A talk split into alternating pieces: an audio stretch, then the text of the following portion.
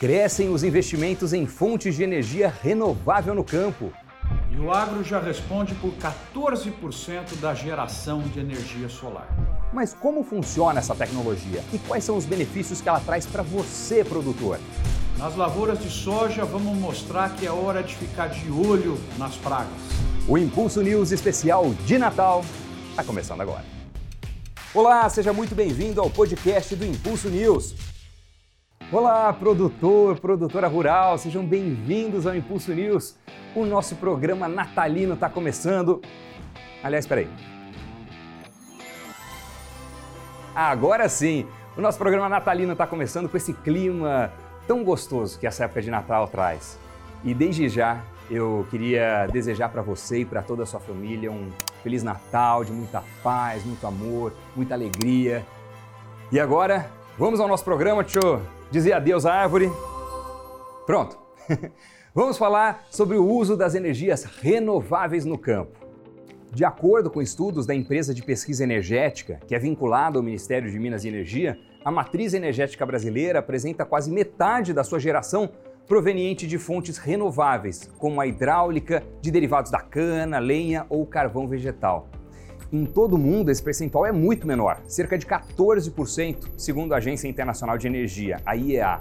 Quando a gente fala da matriz elétrica, ou seja, apenas para produção de eletricidade, a participação das fontes renováveis no Brasil é muito maior, chegando a 85% e tendo como destaques as categorias de energia hidráulica, de biomassa, eólica e também a solar. No agro, uma das fontes que tem ganhado força nos últimos anos é a fotovoltaica, que opera por meio do calor dos raios solares. Segundo a Associação Brasileira de Energia Solar Fotovoltaica, a Absolar, os investimentos para a geração desse tipo de energia no campo somaram 1 bilhão e 700 milhões de reais em 2020. E só no primeiro semestre desse ano foram mais de 1 bilhão e 100 milhões de reais. Atualmente, 13,6% da potência instalada no Brasil para esse tipo de energia estão no ambiente rural. E para entender um pouco mais desse assunto tão procurado por você, produtor e produtora, a gente vai dar as boas-vindas ao Wagner Pereira Silva, ele que é gerente de energia fotovoltaica da Copper Citrus, falando direto de Bebedouro, no estado de São Paulo. Ô Wagner, explica pra gente melhor o que é energia fotovoltaica e como ela funciona. A energia solar fotovoltaica é a energia produzida a partir dos raios solares, uma fonte de energia inesgotável e limpa. Como funciona?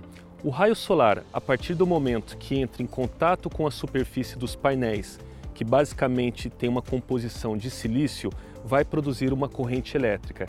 Essa corrente elétrica, inicialmente em corrente contínua, através de um equipamento chamado inversor, vai ser convertido em corrente alternada, que é a corrente utilizada no, no meio rural, no meio industrial, no meio comercial ou residencial.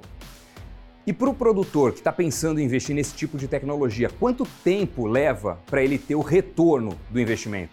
O tempo de retorno do investimento, o que nós denominamos payback, ele vai variar conforme a classe tarifária, conforme a concessionária, ou seja, conforme o valor do quilowatt-hora que cada produtor tem nas suas diversas unidades consumidoras. Tá?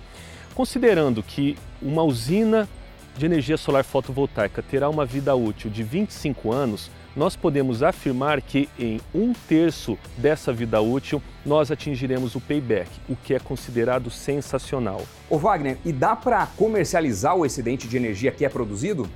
É possível sim. Como é que funciona? Através do medidor bidirecional, toda a produção de energia excedente é direcionado para a rede da concessionária, devidamente marcado pelo medidor bidirecional. A cada mês o consumidor recebe em sua conta de energia o que ele consumiu e o que foi injetado na rede da concessionária, formando ali o que chamamos de poupança de energia para o produtor vir a utilizar essa energia em um mês que ele tem uma sazonalidade, um consumo mais forte. Isso acontece muito, por exemplo, nas culturas de café, que tem lá o beneficiamento de grãos. Acontece para os clientes de irrigação que no período de seca precisam de utilizar aquela energia que ele produziu em outros períodos. Então é perfeitamente possível fazer a injeção desse crédito de energia totalmente regulamentado pela ANEEL junto às concessionárias e isso funciona muito bem. Wagner, super bacana suas dicas. Obrigado pela participação aqui, viu? E olha só, a energia solar que a gente acabou de mostrar, na verdade, é só um tipo de energia renovável que a gente pode encontrar no agro. Existem muitas outras fontes que vêm do campo e que contribuem para uma matriz energética mais limpa. Vamos agora até Ribeirão Preto, São Paulo, para falar com o doutor Agro. Afinal, quais são os outros tipos de energia renovável que existem no agro e qual a importância delas para a preservação do meio ambiente? Professor Marcos Fava Neves. Pois é, Doni, as fontes de energia alternativas são espetaculares, estão entrando no agro como um tsunami. Eu mesmo aqui em casa coloquei a fotovoltaica, estou extremamente satisfeito. Não apenas a solar, a questão da eólica, a senhora nas fazendas dos Estados Unidos, no meio oeste, é bem legal. Do lado da soja você vê lá os moinhos, né? Uma coisa muito bonita. É, outra forma é a biomassa, outra forma é você trabalhar coprodutos ou mesmo resíduos para gerar biogás, biometano vai também literalmente explodir no Brasil. Quanto mais nós tivermos essas fontes de energia renovável, a agricultura circular, mais crédito de carbono, mais recurso entrando, enfim, um ciclo de vitórias que a gente tem aí. Muito bom isso. Valeu, Fava! A gente volta a conversar já já. E atenção, produtor, produtora, porque a gente tem um recado super importante para você. Sabia que todo final de ano acontece a virada do impulso Bayer? Isso significa que os seus pontos continuam valendo, mas os seus impulsos serão zerados. Vale lembrar que são os impulsos que definem a sua classificação no programa. Por isso, não perca tempo e cadastre já a sua nota fiscal. Aproveite para subir de nível ainda em dezembro e poder desfrutar de todos os benefícios do programa ao longo de 2022. Vamos mudar um pouco de assunto agora, falar sobre as condições das lavouras de soja no Brasil nessa safra verão? Isso porque, com a evolução do desenvolvimento da cultura, esse é o momento que os produtores estão de olho nas principais pragas no campo. Vale lembrar que os insetos sugadores podem trazer perdas de até 60% na produção da soja e que, no caso das lagartas, os níveis de desfolha podem ser totais, ou seja, de até 100%.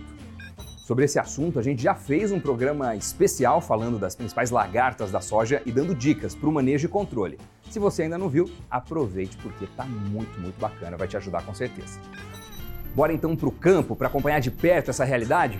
A nossa conexão agora é com Nova Mutum, no Mato Grosso, onde está Camila Rocha, ela que é representante técnica de vendas CAN na Baia. Como é que está a ocorrência das pragas na soja por aí? Hein, Camila? Bem-vinda! Oi, Doni, tudo bem? Hoje nós estamos aqui em Nova Mutum, na 163, Mato Grosso, numa fazenda produtora de soja, milho e algodão. Bem, essa safra tem tido índices pluviométricos bem acima da média das safras anteriores, isso tem dificultado um pouco o controle de percevejo. No caso dessa lavoura aqui, que está no enchimento de grãos, no início aí do enchimento de grãos, é importantíssimo o cuidado com essa praga. E você, produtor, o que você tem feito para controlar percevejo na sua lavoura? Boa pergunta, Camila. Valeu pela participação, viu? E você, que é produtor, produtora, deixa seu comentário nesse vídeo com a resposta para a pergunta da Camila. É sempre bom poder contar com a sua experiência aqui com a gente, viu? Vamos agora ao top 3 com outras notícias de destaque no agro.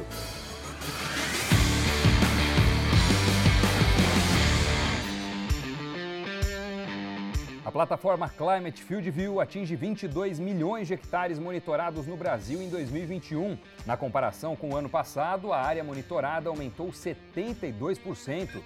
A China importa 8,6 milhões de toneladas de soja em novembro, 10,6% a menos que o mesmo mês de 2020. Neste ano, o país asiático já adquiriu 87,7 milhões de toneladas da oleaginosa do Brasil. O número de fretes rodoviários do agro cresceu mais de 37% no terceiro trimestre, segundo um estudo da Fretebras. Os estados com maior volume de transporte foram São Paulo, com 15%, Rio Grande do Sul, 13,6% e Paraná, 12,8%. Nas cotações, o indicador soja Paranaguá ficou em R$ 174,60 a saca, um aumento de 3,3% em relação à semana anterior. Já o milho apresentou alta de 1,3%, com preço de R$ 88,70 por saca. O algodão em pluma apresentou leve acréscimo de 0,4%, com valores a R$ 6,40 por libra-peso. Por último, o café arábica foi cotado a R$ 1.457 a saca, uma leve queda de 0,4%. E olha só, pessoal, na semana que vem a gente vai ter um programa super especial com a retrospectiva dos fatos e dos acontecimentos que marcaram o agro em 2021. É isso mesmo, produtor, produtor, a gente vai lembrar dos momentos mais marcantes para você e que a gente mostrou aqui no programa. Vamos falar do clima, da economia, das tecnologias, dos desafios no campo e muito mais. Então, já anota aí na sua agenda, porque o programa tá imperdível. Eu te espero, hein? E o Doutor Agro vai ficar de olho no quê para a próxima semana? Quatro pontos, Doni, que eu anotei aqui. De novo, a cada hora tem que olhar o clima sobre essa mega lavoura plantada no Brasil, torcer para agradar a nossa soja, o milho, a cana, todo mundo aí. Segundo, movimentações da economia com as festas de final de ano, torcendo aí para ter bastante consumo e começar janeiro com o varejo buscando produto tal e, e ativando aí a economia brasileira. Terceiro ponto, vamos olhar o câmbio também. A semana que vem ficar de olho nisso. E o quarto que eu coloquei aqui, aproveitar a família e os bons momentos nessa época que sempre é uma época que a maioria das pessoas acha como a época mais legal do ano. Então, eu desejo para você bons momentos, alegria e saúde. Valeu, pessoal. Professor Fava Neves, muito obrigado pela participação, pela companhia. O podcast do Impulso News está chegando ao fim. Não se esqueça de visitar o nosso portal Agrobayer, o canal Agrobayer no YouTube e também os nossos outros programas aqui no Impulso Cast. Muito obrigado pela companhia, a gente se vê na semana que vem. Tchau! As colocações e recomendações advindas dos entrevistados são parte de sua vivência e experiência e, portanto, de sua responsabilidade. Não necessariamente expressam a posição da Bayer sobre o tema aqui abordado.